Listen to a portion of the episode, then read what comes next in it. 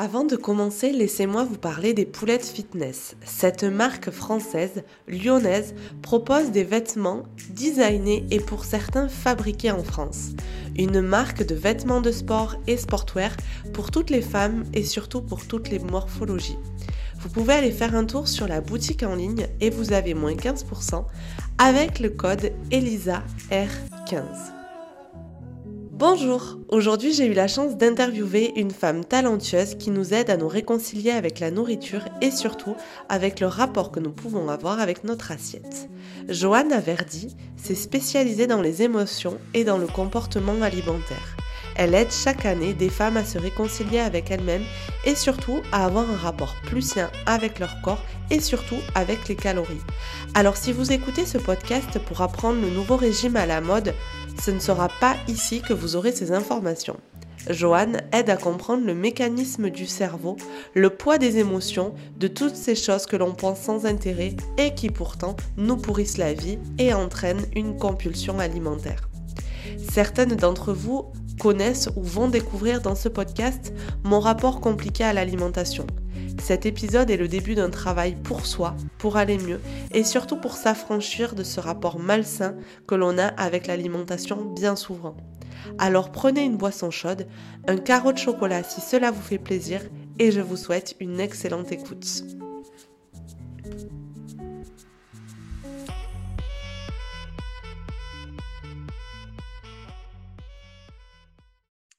Bonjour et bienvenue Joanne sur le podcast. Bonjour Elisa, merci de m'avoir invitée, ravie d'être là aujourd'hui. Super, comment tu vas?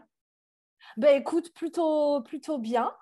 Ouais. plutôt bien, ravie d'être là. C'est euh, toujours euh, gratifiant en fait d'être invitée sur des podcasts parce que ça veut dire que mine de rien, ce que tu fais euh, a un impact. et moi, c'est ce qui me fait me lever le matin, donc ravie d'être là. Génial. Mais ben, on va rebondir directement. je vais te demander un petit peu de te présenter. Quel est ton parcours? Qu'est-ce que tu fais aujourd'hui? Quel est ton parcours entrepreneurial aussi? Parcours perso et pro Dis-nous tout. On va essayer de, synthétiser. Donc, moi, je m'appelle Joanne, Johanna Verdi. J'ai 40 ans. Et en fait, depuis trois ans maintenant, je suis coach de vie, euh, experte en alimentation émotionnelle et euh, j'accompagne les femmes pour se libérer de l'obsession alimentaire et des compulsions alimentaires. Euh, avant ça, en fait, j'ai moi-même été une mangeuse compulsive puisque pendant près de 15 ans, en fait, ben, on peut dire que j'ai littéralement mangé mes émotions et, regardé passer ma vie. Et ça, c'était lié, mais je l'ai compris après, aussi à ma vie professionnelle d'avant à savoir que ben, avant j'étais dans le marketing euh, pendant ces 15 années, en fait, j'ai suivi une voie qui me semblait un petit peu royale, euh, tracée, puisque j'ai fait une école de commerce et j'ai évolué dans le marketing jusqu'à devenir euh, directrice marketing d'une société de transport. C'était encore il y a voilà, 5 ans. Sur le papier, j'avais tout pour être heureuse. Un super salaire, un mec, propriétaire de mon appart à Paris. Enfin, c'était top du top. Je paraissais très en bonne santé aussi, sportive. J'aimais bien euh, cuisiner healthy, etc. Mais en fait, intérieurement, euh, j'étais dans le profond mal-être et j'utilisais la nourriture. Je mangeais en cachette. Euh, et puis j'alternais ça évidemment avec des privations, des régimes, des restrictions pour essayer de reprendre le contrôle de tout ça. Donc voilà, j'utilisais vraiment la nourriture pour à la fois trouver du réconfort quand j'étais malheureuse et puis ensuite retrouver le contrôle d'une vie qui était finalement en mode pilotage automatique. Et puis voilà, la vie a fait que je, suis sortie de tout ça. Et maintenant, mon job, c'est d'offrir à d'autres un raccourci que je n'ai pas forcément eu à l'époque pour pouvoir se sortir de cette situation. Donc, comment toi, tu t'en es sorti Quel a été ton parcours d'évolution entre ce moment où tu prends conscience que tu es mal dans ta peau et à l'intérieur, finalement, c'est pas si rose et la création de ton entreprise jusqu'à ton parcours d'accompagnement?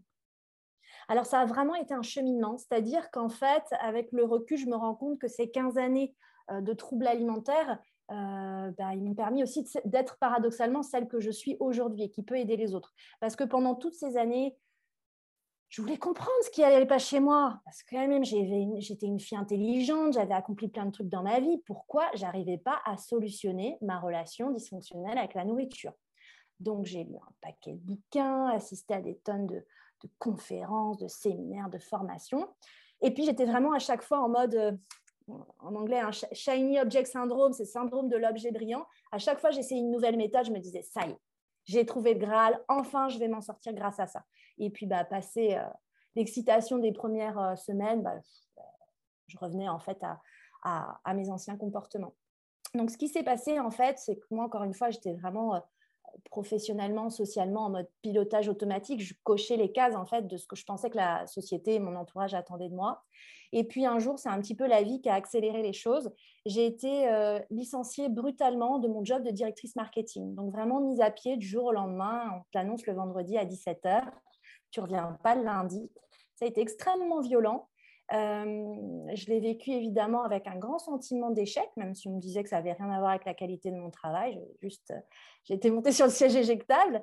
Euh, et paradoxalement, au fond de moi, il y a une petite étincelle qui s'est mise à briller. De me dire, bah, finalement, c'est peut-être la meilleure opportunité qu'on t'offre de pouvoir enfin faire bah, ce que tu as envie de faire.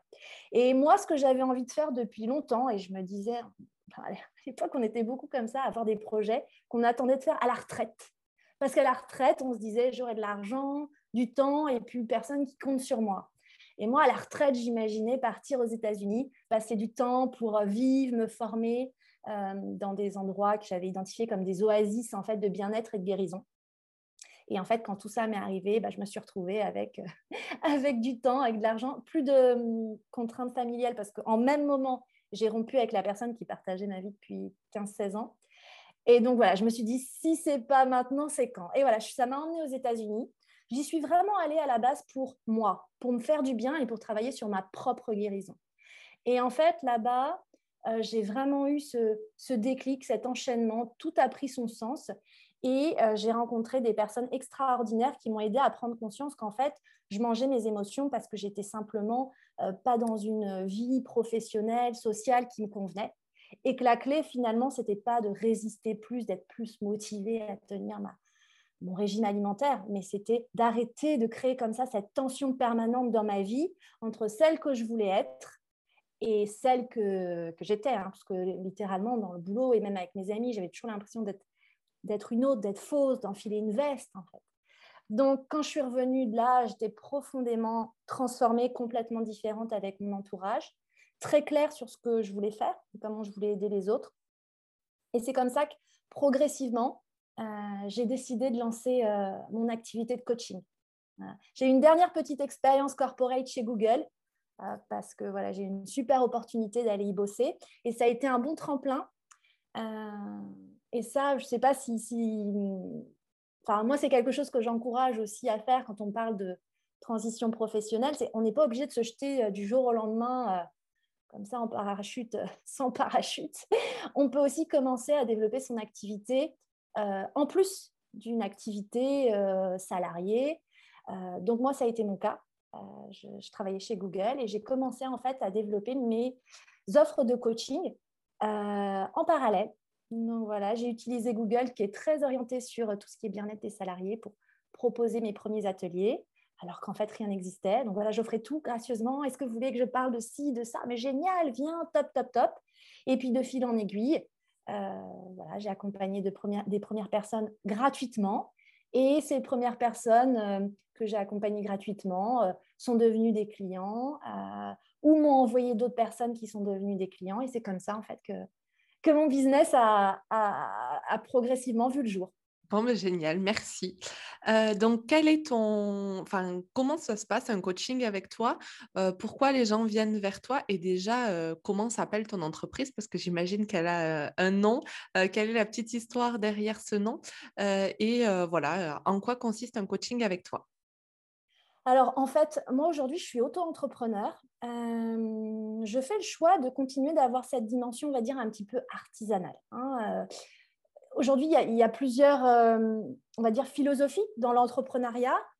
une qu'on voit beaucoup aussi sur les réseaux, c'est grandir, grandir, atteindre certains paliers de chiffre d'affaires, faire grossir son équipe pour justement déléguer moi, personnellement, j'ai essayé différentes choses et ce qui fonctionne avec mes clients, puisque moi, mon objectif aujourd'hui, c'est que mes clientes, elles guérissent.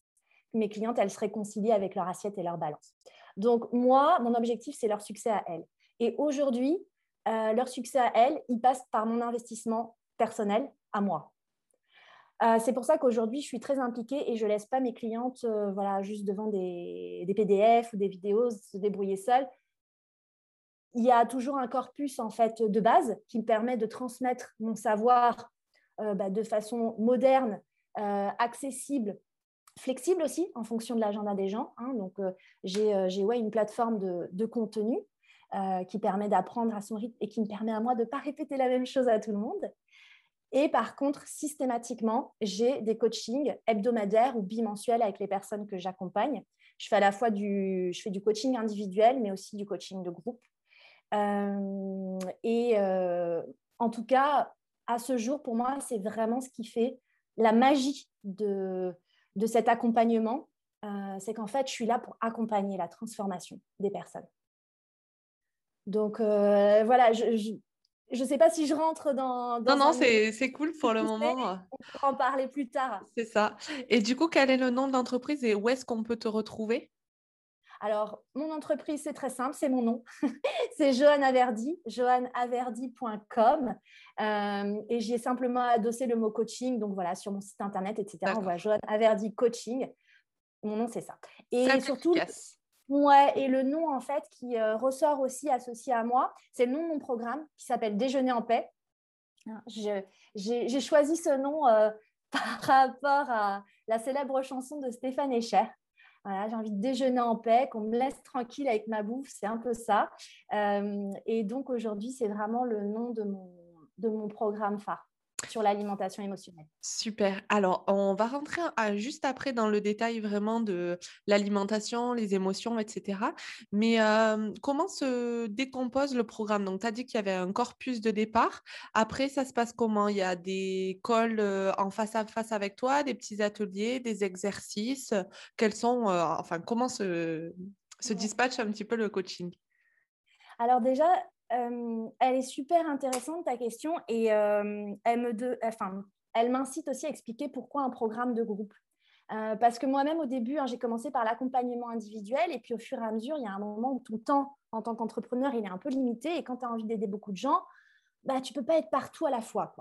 Donc, j'ai décidé de, de, lancer mon programme de groupe et en fait, j'ai moi-même été bluffée par l'effet du groupe. Et euh, voilà, certains euh, de tes auditeurs, auditrices ont peut-être vécu ça dans des, dans des formations, dans des accompagnements quand tu es en groupe. Bah, tu es porté par le groupe. Et puis surtout dans ce type d'accompagnement qui est thérapeutique, c'est qu'en fait, ta guérison, elle passe pas seulement par toi. Elle passe aussi par l'expérience et la guérison de l'autre.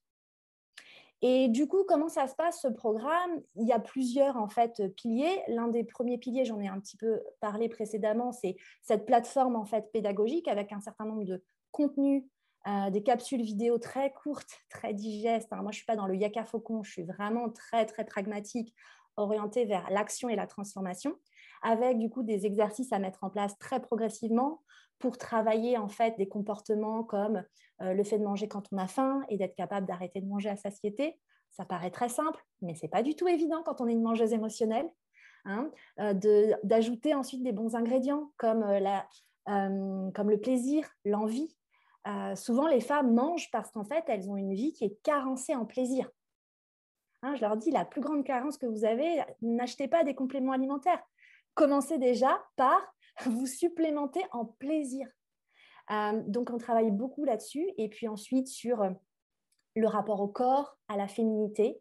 Euh, il y a plein de prises de conscience qu'on a besoin d'avoir. Et pour ce faire, en fait, voilà, je les challenge avec des questions, avec aussi parfois des métaphores, des histoires, des choses qui permettent de se décoller de ces comportements et de voir ce qui aujourd'hui n'est pas adapté. Et en fait, dans ce corpus, déjà, on, on va progressivement vers des niveaux de profondeur. Parce que ce que j'aime à rappeler, c'est que quand on mange ses émotions, hein, quand on grignote en cachette, euh, et qu'on n'a pas faim, hein, évidemment, quand on a faim, c'est autre chose, on mange parce qu'on a faim, mais quand on sent qu'on mange parce qu'on remplit un vide en nous, euh, le problème, il est bien plus profond. Et souvent, on me dit, j'ai un problème avec le sucre, j'ai un problème avec la bouffe. Non. En fait, au contraire, la nourriture, elle nous rend service, c'est un signal d'alarme qui nous permet de décoder, de se dire waouh, il y a un truc qui va pas chez moi, il y a un truc qui réclame mon attention et qui est plus important. Et souvent, très souvent, trop souvent, l'erreur que font les femmes aujourd'hui, c'est qu'elles ne regardent pas au bon endroit. C'est pour ça que dans le programme, on va progressivement vers des niveaux de plus en plus profonds et intimes de la vie des femmes. C'est-à-dire qu'on commence par ce qui est visible, hein, l'assiette, ce qu'il y a dedans, ce qu'on mange, quand est-ce qu'on ouvre la bouche et quand est-ce qu'on la ferme. Et puis au fur et à mesure, c'est quoi notre vision de la femme, de la féminité? C'est quoi notre rapport à la séduction? Est-ce qu'aujourd'hui on utilise nos kilos pour nous protéger? Euh, Nous protéger des hommes, du sexe de l'homme, de, cette séduction qu'on peut avoir en nous, cette attraction? Et puis, encore plus profondément, c'est quoi le rapport avec les autres? Nos amis, notre famille, euh, notre boulot aujourd'hui? Euh, Est-ce que ça nous plaît ou pas? Et quand on va comme ça à des différents niveaux de profondeur, ce qui est absolument génial, c'est que dans les groupes donc, qui accompagnent hein, cette plateforme et qui ont lieu toutes les semaines, au début, on parle de nourriture. Et puis très rapidement, en fait, on ne parle plus de nourriture. Et quand on commence à plus parler de nourriture, c'est bien. Ça veut dire qu'on commence à parler des vrais sujets. Donc voilà, le premier, le, premier pilier, c'est vraiment ce, corpus pédagogique. Et puis le deuxième, c'est euh, vraiment l'accompagnement live. On se retrouve sur Zoom, tout ensemble, et euh, on échange on échange sur euh, les sujets du chaud du moment, ça fait remonter des blessures plus profondes. Et voilà, moi, je travaille avec les différentes personnes. Et soit, en fait, tu te fais coacher et il se passe plein de trucs, plein de déclics. Soit, en fait, tu vois les autres se faire coacher et tu te dis, mais c'est dingue. Elle est comme moi. moi, je fais exactement pareil. Sauf que, sauf que c'est pas toi. Et c'est vraiment ça qui t'aide à te décoller. C'est ce qu'on appelle en thérapie l'effet miroir. Et ça, ça te catapulte euh, en quelques semaines. Ouais, c'est génial parce que là, tu as la prise de conscience puissance 1000 mmh. et ça t'aide vraiment, à, vraiment à avancer. Super. voilà, ça, c'est les, les, principaux piliers. Puis après, bien sûr, il y a plein de, il y a plein de petits à côté. Il y a des activités, etc. Voilà, pour accompagner tout ça. Juste pour finir là-dessus, j'ai juste besoin de deux infos. Combien dure la formation? Et la prochaine session, c'est quand? Alors, la formation, elle dure un peu moins de trois mois, c'est précisément sur 11 semaines. Et la prochaine, elle commence le 27 septembre. Euh, je fais trois groupes seulement par an, parce que comme j'expliquais, je suis complètement investie. Euh, c'est moi qui m'occupe de tout le monde et qui coach tout le monde, donc je connais pas euh, personnellement les participantes. Et donc là, la prochaine édition, elle commence le 27 décembre pour être complètement libérée pour les fêtes de fin d'année et ne plus se prendre la tête devant les toasts au foie gras ou la bûche au chocolat. Trop bien. Bon, alors, venons à nos moutons. Euh, on va commencer un petit peu sur euh, toutes les personnes qui sont addictes au sucre. D'ailleurs, vous retrouvez un podcast, je pense que c'est un des premiers que j'ai fait, des premiers épisodes là-dessus, sur euh, comment arriver à se libérer du sucre. voilà, moi, j'ai de nombreuses clientes qui viennent et qui me disent «Ah, Mais non, mais le chocolat le soir devant la télé. ou alors, elles ont besoin de leur dose tous les jours. Il y en a beaucoup, qui, et moi la première, hein, voilà, qui m'a fait des régimes euh, hypocaloriques et autres, ou alors carrément où j'ai supprimé toute source de glucides euh, et de sucre. Et alors là, c'est l'effet inverse parce que quand on reprend, on reprend tous les kilos, euh, la frustration en plus, etc. Qu'est-ce que tu peux nous dire à propos du sucre et comment se libérer un petit peu de cette addiction qui, au final, pour toi, n'est pas vraiment une addiction, mais un problème bien plus caché? Ouais, il y, a plusieurs choses là-dessus. Il y a un premier point que tu as commencé à soulever, c'est la réaction à la privation. C'est-à-dire que, en gros, quand on est consciemment ou inconsciemment dans une dynamique de restriction depuis des années, voire des décennies, parce qu'on ne va pas se mentir, hein, on, évolue dans une société qui voit un culte à la minceur. donc, la restriction pour une femme, c'est devenu quelque chose de normal, cette phrase je fais attention en ce moment, c'est devenu complètement monnaie courante. Et c'est quand même dingue d'ailleurs, euh, je redécouvrais récemment qu'on a quand même 50% euh, des fillettes de 9-12 ans qui aujourd'hui voudraient être plus minces. C'est quand même fou, 50% Alors, je vais te dire un truc énorme. Mon premier régime, j'avais 9 ans et demi. Oui, mais est-ce qu'à l'époque, c'est toi qui as voulu le faire ou est-ce que toi, c'était dans une dynamique peut-être de tes parents? Ouais, c'est ça. Ma maman était en train d'en faire un, j'avais quelques kilos en trop et euh, hop, ça a été inculqué. Et d'ailleurs, pour aller plus loin là-dessus, c'est que euh, ma tante avec qui on a été élevé a eu des troubles du comportement alimentaire, une grosse anorexie jusqu'aux électrochocs. Moi, j'ai un passé avec euh, les TCA assez compliqué, mais moi, je suis plutôt boulimique vomitive. Et ma, enfin, ma, ma petite sœur a été anorexique. Et c'est là que tu te dis, en fait, on est tellement dans une mentalité et dans cette omniprésence de la du culte du corps, etc., d'être toujours plus maigre parce que tu comprends le regard des autres, etc. Mais au final, on en crée des troubles qui vont sur des, des fratries entières, quoi. Et ça, c'est fou. Exactement. Et aujourd'hui, c'est une des motivations aussi de mes participantes, c'est de guérir pour elles et aussi pour ne pas transmettre cette patate chaude à leurs enfants. Parce qu'elles sentent bien que, évidemment, bah, quand tu quand tu manges pas la même chose que tes gosses le soir à table, quel message tu leur transmets? Quand tu reprends pas du, quand tu prends pas de gâteau d'anniversaire, parce que tu dis non, maman, fais attention, quel message tu leur transmets? Et d'ailleurs, fille ou garçon, hein, ça vaut dans les, dans les deux sens. Donc, il y a déjà ce premier sujet, vraiment de la restriction qui est devenue euh, une norme. Et euh, alors là, on est en podcast, donc il n'y a pas, pas l'image, mais je vais vous décrire la situation. Là, dans les mains, j'ai un élastique.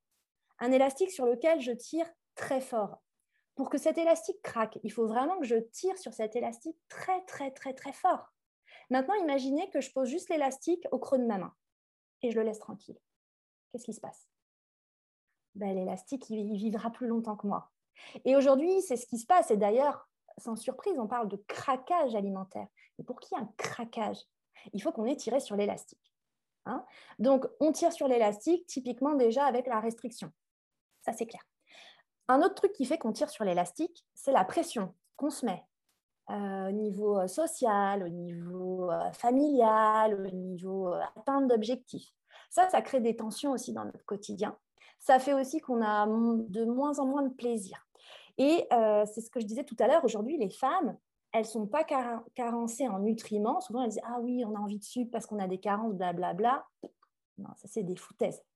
Aujourd'hui, la principale carence qu'on rencontre, c'est une carence en plaisir. La vie des femmes est carencée en plaisir. Or, le plaisir est, on va dire, un ingrédient capital pour la vie humaine et particulièrement pour la vie des femmes. Et d'ailleurs, euh, vous en êtes peut-être jamais rendu compte, mais qui est sur les écrans publicitaires quand il s'agit d'incarner une glace ou de manger du chocolat? C'est jamais un mec qui est en train de se régaler à la télé. Hein. C'est toujours une femme. Le plaisir et la féminité sont hautement associés. Et d'ailleurs, il y a une dimension sexuelle là-dedans aussi. Hein. Oui, et puis il y a cet acte en fait de plaisir qui est hautement féminin. C'est hautement féminin la dégustation, le plaisir. vraiment, les deux sont associés. Donc, quand on n'a plus de plaisir dans notre vie, eh ben, ce plaisir, on va le trouver par euh, la source la plus immédiate, accessible, bon marché, la nourriture, le chocolat. Hein. et puis, il peut y avoir plein d'autres choses, comme par exemple, on a une vie de couple qui est complètement usée et routinière et qu'on se retrouve devant une énième série Netflix dans le canapé. Ben ouais, le, chocolat, euh, les gâteaux, ça apporte un peu de, de fun et de croustillant aussi. Hein. Donc, il y a vraiment cet aspect-là. Et puis, il y a un truc aussi que je voudrais soulever parce que je pense qu'on n'en parle pas assez. On parle beaucoup d'addiction au sucre. Mais moi, j'ai découvert un truc. C'est que la plupart des femmes que j'accompagne aussi, elles ne sont pas addictes au sucre, mais elles sont addictes au régime. Ah, j'ai vu ça sur ton Instagram et ça m'a énormément parlé parce que moi, bah, du coup, comme je disais, depuis mes 9 ans, je connais les régimes. Donc, euh, Bien sûr, j'en fais deux, trois, quatre par an. Et entre guillemets, ça rythme ma vie parce que du coup, je sais qu'après une phase de préservation, je vais avoir une phase où je vais me régaler, etc. Et ça crée un rythme et ça crée une forme d'addiction. Mais je suis curieuse de connaître ta théorie là-dessus. C'est qu'en fait, aujourd'hui, c'est pareil. Euh, il y a beaucoup de femmes aujourd'hui qui, alors certes, euh, elles ont trouvé, euh, elles ont plus d'autonomie. Hein. on n'est plus on n'est plus toutes femmes au foyer, dépendantes financièrement de notre conjoint. Il y a beaucoup de femmes aujourd'hui qui travaillent, qui sont indépendantes financièrement, etc. Mais paradoxalement, elles choisissent des voies où elles se retrouvent dans des schémas ben, qui en fait leur correspondent pas forcément. Et comme moi je l'ai vécu, on se retrouve parfois un petit peu en mode pilotage automatique. On pense qu'on n'a pas le choix on n'a pas le choix que de continuer à garder notre CDI parce qu'il faut continuer de payer la maison, les impôts, les machins, les bidules, les chouettes. Et euh, du coup, la conséquence, c'est quoi? C'est qu'on a l'impression que dans notre vie, il y a plein de choses qu'on ne peut pas contrôler. On ne contrôle pas. On ne peut pas lâcher notre job, on ne peut pas lâcher le père de nos enfants, on ne peut pas lâcher ça. Hein. on ne peut pas dire non à notre mère qui nous, qui nous pollue la vie. On n'a pas le droit, on ne se l'autorise pas. Donc, quel est, en tout cas de façon, euh, on va dire, euh, théorique, le seul truc qu'on peut contrôler? Notre apparence, notre silhouette, le nombre de kilos qu'on fait sur la balance. Ça, on a cette utopie en tête, cette illusion, c'est le mot que je cherchais, qu'on peut contrôler ça si on fait attention, si on mange moins et qu'on bouge plus. Et donc c'est ça en fait que je veux dire par le fait qu'on soit addict au régime, c'est qu'en fait les régimes nous donnent ce réconfort d'un cadre. Un cadre, on sait où on va. Euh, l'illusion aussi qu'on va pouvoir contrôler quelque chose dans notre vie. Et quand, encore une fois, tout est en mode pilotage automatique, qu'est-ce que c'est rassurant de se dire, bon, ok, hein, il n'y a rien qui va, euh, je déteste mon job, ma vie de famille m'étouffe, mais lundi, je suis ce nouveau programme alimentaire, je viens de payer 50 euros là pour l'acheter, et là, je, je m'y mets sérieusement et je vais perdre du poids. C'est jouissif. Surtout quand les, premières, les premiers jours, ça fonctionne. C'est jouissif. On a l'impression de reprendre le contrôle. Mais évidemment, ce n'est pas si simple. Sinon, on ne serait pas là Carrément.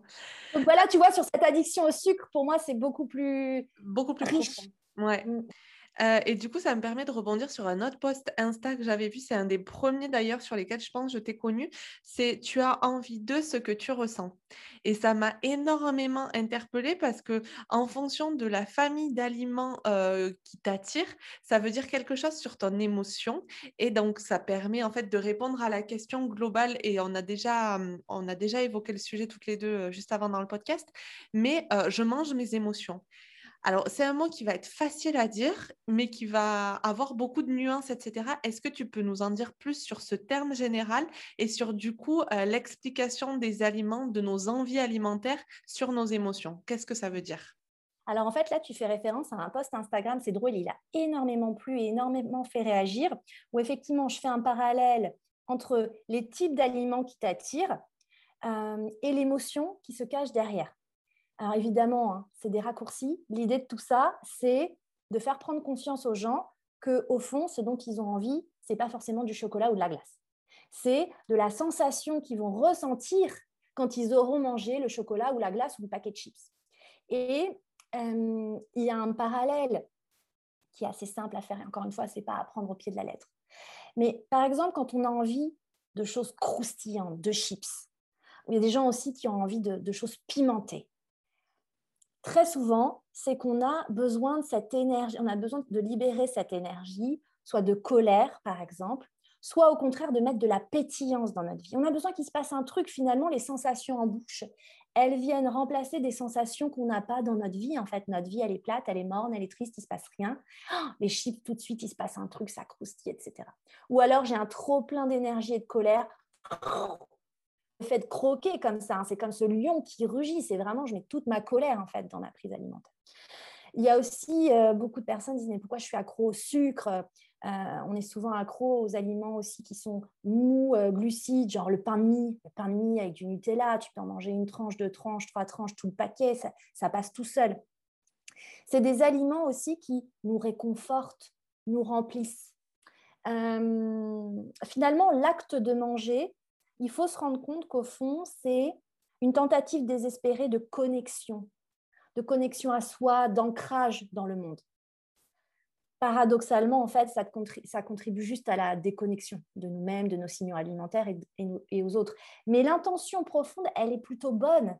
Elle est de nous aider à nous ancrer, nous rassurer, nous réconforter. Hein. donc, par exemple, on a envie de choses lourdes, nourrissantes, c'est qu'on a vraiment besoin de, de densité, quoi, d'ancrage, exactement exactement.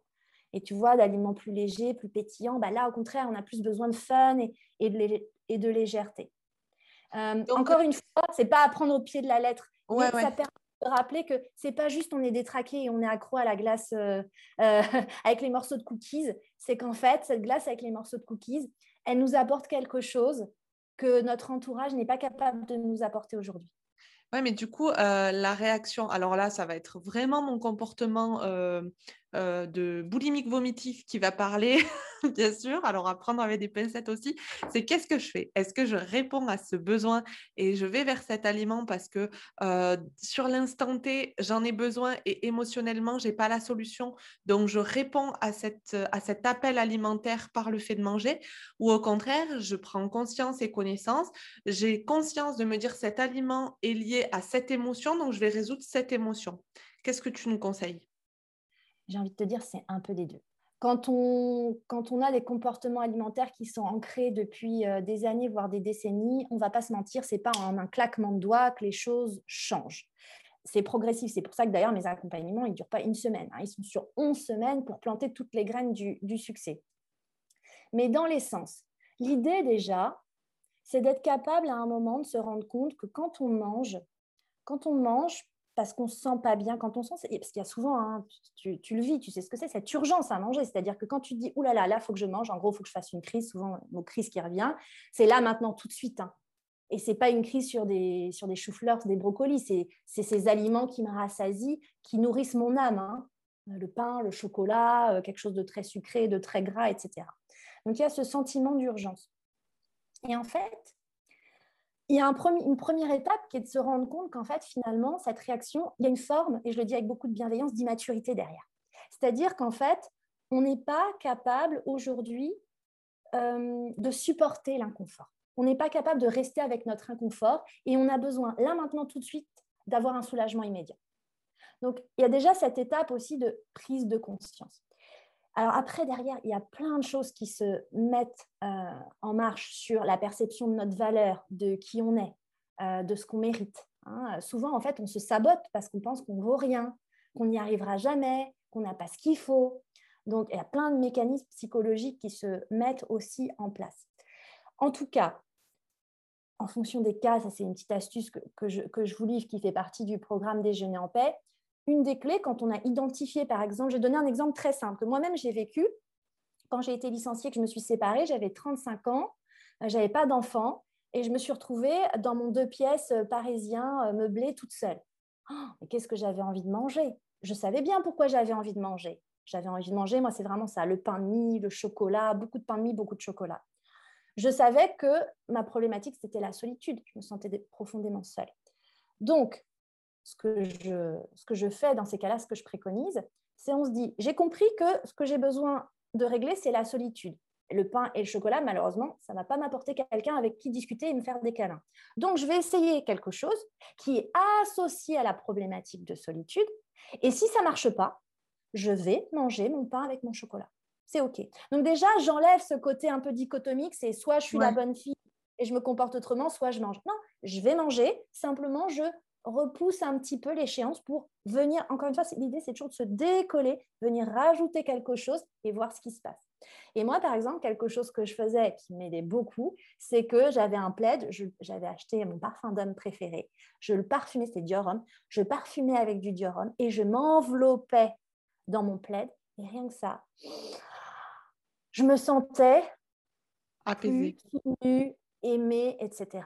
Un autre truc aussi que j'ai mis en place, c'est de m'acheter un bouquet de fleurs toutes les semaines. Pourquoi? Parce que quand j'arrivais chez moi, je n'étais pas dans une maison vide. Je me sentais accueillie, je me sentais aimée. Ma maison, elle était vivante. Donc voilà un certain nombre d'exemples simples qui permettent de venir répondre à la problématique. Mais encore une fois, la clé, c'est de répondre précisément. Parce qu'aujourd'hui, moi, ce qui m'horripile, c'est ce que je lis parfois dans les magazines comment gérer l'alimentation émotionnelle. Vous avez envie de manger euh, Allez vous promener, méditer, appelez une copine, lisez un magazine, prenez un bain. Mais ça, c'est des foutaises. Parce qu'encore une fois. Mais euh, moi, alors pour être tout à fait honnête, il y a un psychologue que j'avais vu il y a 6 ou 7 ans, euh, ben, voilà, pour les TCA, et je disais, mais parce qu'en fait, j'avais été face à une situation qui avait été ultra angoissante pour moi. Je venais de dire à ma maman que j'étais boulimique vomitive, alors que ça faisait plus de 10 ans que je l'étais, j'habitais sous le même toit qu'elle, mais elle l'avait jamais vu. Le jour où je lui ai dit, je bossais avec elle à ce moment-là, j'ai eu une phase de boulimie, et en fait, elle a compris que j'allais pour me faire vomir, et elle s'est mise devant la porte. Et en fait, j'ai dit, maman, sors de là parce que je suis capable de te taper. Alors, je suis pas du tout violente, hein, mais je suis capable de te taper parce que tu es sur mon axe pour aller résoudre mon problème. C'était vraiment cette vision-là. Et là, quand j'ai pris conscience de ça, ça a été d'une violence extrême. Donc, j'ai commencé une thérapie. Et le psy m'a dit, ben, maintenant, à chaque fois que vous avez envie soit de manger, soit d'aller vous faire vomir, vous allez faire du tricot. Vous faites quelque chose de vos mains. Alors, pour être tout à fait honnête avec vous, pendant un mois, ça a super bien fonctionné parce que c'était ultra gratifiant. En plus, je faisais vraiment quelque chose de mes mains au lieu de me faire vomir. Et en fait, au final, ben, ça ne résout pas le problème parce que euh, pourquoi je mange et pourquoi j'ai envie de me faire vomir, c'est pas grâce à la couture ou grâce au tricot qui ça va m'apporter ces solutions. Et c'est enfin, vraiment, quand tu as donné cet exemple-là, je, je, me suis trop identifiée dedans et j'ai dit jusqu'à un psy qui m'a conseillé ça. Et au final, c'était pire parce que le mois où ça a fonctionné, ben derrière, les crises, elles étaient encore plus violentes. quoi. Ce que j'allais te dire, c'est qu'en fait, c'est contre-productif parce qu'au final, ça te détourne encore plus de euh, la cible, de là où tu dois concentrer ton attention. En fait, ça détourne ton attention encore plus du vrai problème. Parce qu'en fait, la nourriture, elle est là hein, pour détourner déjà ton attention. Et si en plus, toi, par-dessus, tu rajoutes encore d'autres stratégies d'évitement, mais là, tu fais le grand écart. Donc, évidemment, encore une fois, bah, c'est pareil. Quand, ça rebondit, ça rebondit euh, très, très fort. Et encore une fois, euh, c'est ce qui est terrible, c'est que toutes ces personnes, tu vois, c'est ta maman qui se met sur ton chemin de la porte des toilettes, ce psy qui te dit d'aller faire du tricot, ils sont pleins de bonnes intentions. Ils veulent le bien pour toi. Et ça, il faut s'en souvenir, qu'ils veulent notre bien, mais effectivement, ils ne savent pas ce que c'est et leurs propositions sont parfois inadaptées. Et à côté de ça, tu vois, un jour, j'avais une colère profonde et euh, ben, je suis sportive, c'est mon métier, j'adore courir. Et au lieu d'aller me faire vomir, j'ai été courir. Bon, au final, c'était pour le même objectif parce que je voulais brûler les 500 calories que j'avais mangées. Et en fait, je me suis, je, me suis retrouvée en haut d'une montagne et j'ai hurlé, mais hurlé, mais du plus fort que j'ai pu. Et là, pour le coup, ça a été un véritable soulagement parce que ce colère interne que j'avais, elle est sortie. Et il y a les larmes qui sont sorties avec. Et il y a quelque chose que j'ai laissé sur cette montagne qui ne faisait plus partie de moi. Alors que sur les stratégies d'évitement, mais ben, au final, on contourne le problème et on ne le résout pas totalement. Ça me fait un frisson, je trouve ça hyper beau en tout cas, ce que tu as laissé sur cette montagne. C'est magnifique. Mais c'est ça l'enjeu. L'enjeu, c'est de se libérer de ce sac à dos de cailloux. Moi, je dis dans la vie, en fait, l'humain, et on n'est pas seul, on n'est pas détraqué, on est tous pareils. L'humain, il a tendance à se trimballer sur le chemin de la vie avec un sac à dos rempli de cailloux. Et, on n'est pas très malin parce qu'on ne prend pas le petit modèle. On va chez Decat, on prend le suis à 50 litres et on le bourre à fond. Même le sang. Ce qui... est marrant, c'est qu'en fait, souvent, on sait ce qu'il y a dans notre sac parce qu'on a fait de la psychothérapie, on est comme si, parce que papa, gna gna gna, les copines au collège, blablabla. Le truc, c'est qu'on se retrouve dans la vie euh, avec des situations, en fait, qui redéclenchent ces mêmes mécanismes et ces mêmes comportements, on fait encore et encore. Et ça, c'est vraiment la double peine parce qu'on sait, on se dit, mais pourquoi je fais encore ça? Pourquoi je dis encore oui alors que je n'ai pas envie de dire oui? Et c'est la double peine parce qu'on se retrouve euh, à reproduire encore et encore les mêmes comportements et à continuer notre chemin encore avec le sac à dos. Et finalement, mon travail, moi, il consiste essentiellement à ça, à libérer en fait, à se libérer du sac à dos de cailloux. Comme tu l'as très bien dit, tu l'as fait sur cette montagne, il y a quelque chose que tu as laissé là-bas. Complètement. Et ça, c'est extrêmement puissant. Euh, pour terminer, j'aimerais, euh, alors si tu veux bien nous délivrer quelques petits conseils, euh, parce que moi-même je suis maman et je sais qu'il y a des mamans qui nous écoutent. Il y a des choses qu'on n'a pas envie de transmettre, il y a des choses qu'on a envie, mais ce genre de comportement et de troubles alimentaires, c'est quelque chose qu'on ne veut pas leur transmettre.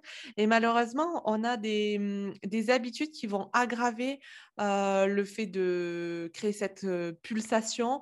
et devant nos enfants, on va pouvoir faire des choses qui vont pouvoir voilà, leur mettre la puce à l'oreille, comme tu disais tout à l'heure. Non, maman, elle ne mangera pas de ton gâteau d'anniversaire parce que ça fait grossir typiquement. Mais est-ce qu'il y a voilà, des choses qui aggravent, nous, nos troubles du comportement alimentaire en tant que personne et qui peuvent montrer le mauvais exemple à nos enfants? Alors, euh, là, ce que je te propose, c'est de se focus sur les enfants, effectivement. Il y a un certain nombre de choses qu'on a peut-être aussi vécues nous-mêmes euh, qui font pas du bien. Hein. Typiquement, cette habitude de euh, finis ton assiette, finis ton assiette, faut pas gâcher. souvent, en fait, les personnes qui mangent, qui mangent au-delà de leur faim, qui mangent leurs émotions, ont eu d'une façon ou d'une autre dans leur vie aussi la peur du manque. Alors, la peur du manque, ça peut être une peur du manque matériel, financier, mais c'est aussi parfois le manque d'amour, le manque d'attention. Hein.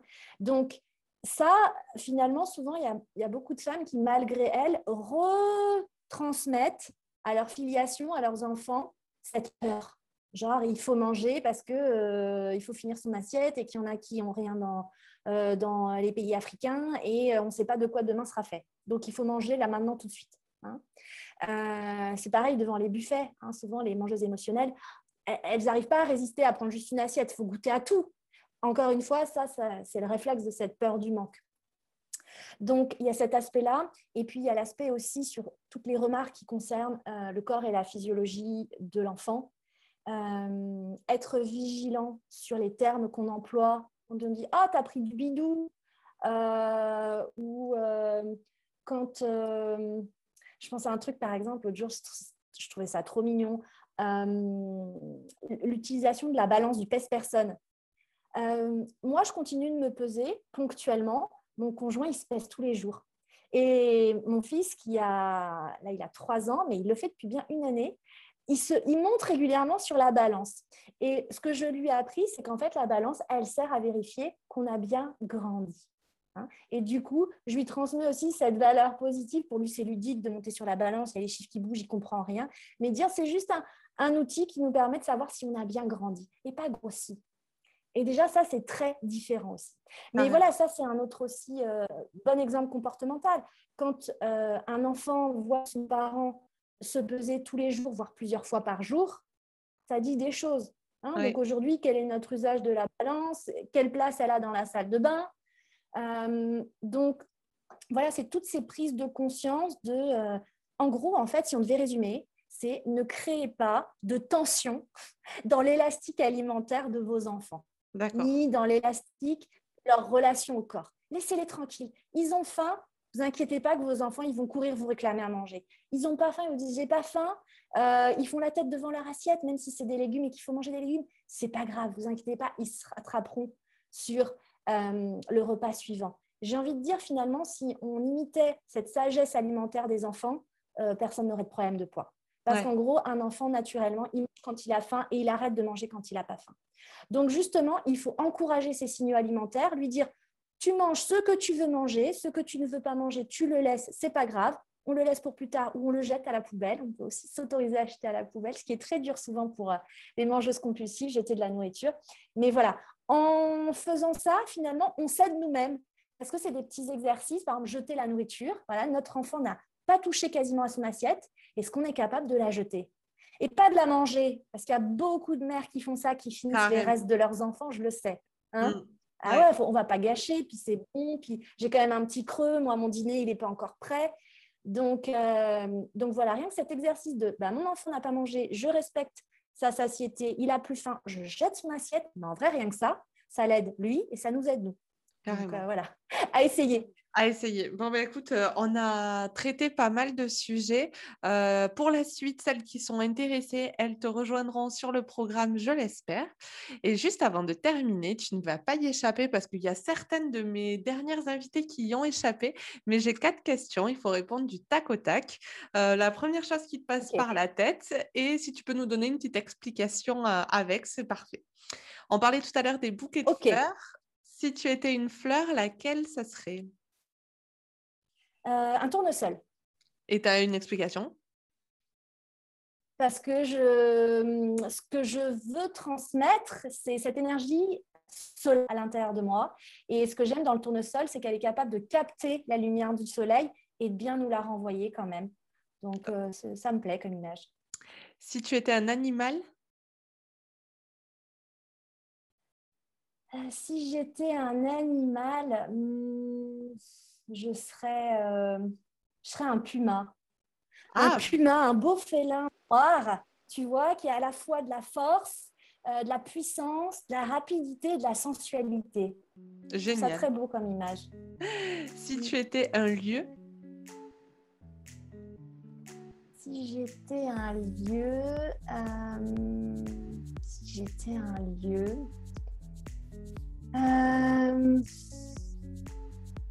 ah, je crois que si j'étais un lieu, je serais, je serais une claire, une dans les bois. Ah. Euh, j'ai quitté il y a quelques années. Euh, aujourd'hui, je, je, vis, je m'épanouis dans la, dans la nature, dans un écrin de verdure. Et voilà, je me vois comme une clairière dans les bois. Et je trouve que ça représente bien aussi ce que j'essaye de transmettre par le biais de, de mes accompagnements. Génial. Et pour finir, une couleur? Le rouge. Le rouge parce que je suis brune et que le rouge va tellement bien, tellement bien aux brunes. Euh, franchement, vous n'avez pas le moral, euh, mais portez du rouge. Mettez du rouge dans vos vies, c'est clair. Mais oui, du rouge à lèvres, tout ça, c'est un super booster, un super antidépresseur naturel. Bon, ben génial. On va se quitter sur ces belles paroles. Alors, je te remercie infiniment, Joanne, d'avoir fait euh, l'honneur de venir sur le podcast et de nous avoir délivré tous ces beaux conseils et cette belle conversation. Je te remercie infiniment. Merci Elisa de m'avoir fait confiance et puis euh, ben, j'espère avoir l'occasion de, de, vous retrouver bientôt. Ouais, merci, à bientôt. C'était Joanne Averdi qui aide à s'affranchir de l'alimentation émotionnelle. J'espère que cet épisode vous a plu et vous permet d'avoir une nouvelle vision de l'alimentation et de votre comportement alimentaire. Si vous souhaitez avoir plus d'informations ou vous inscrire, ça se passe sur joanneaverdi.com ou sur Instagram joanneaverdi. On se retrouve dans 15 jours pour un épisode qui, je l'espère, vous plaira. D'ici là, prenez bien soin de vous. Je vous souhaite une excellente journée et je vous dis à très bientôt.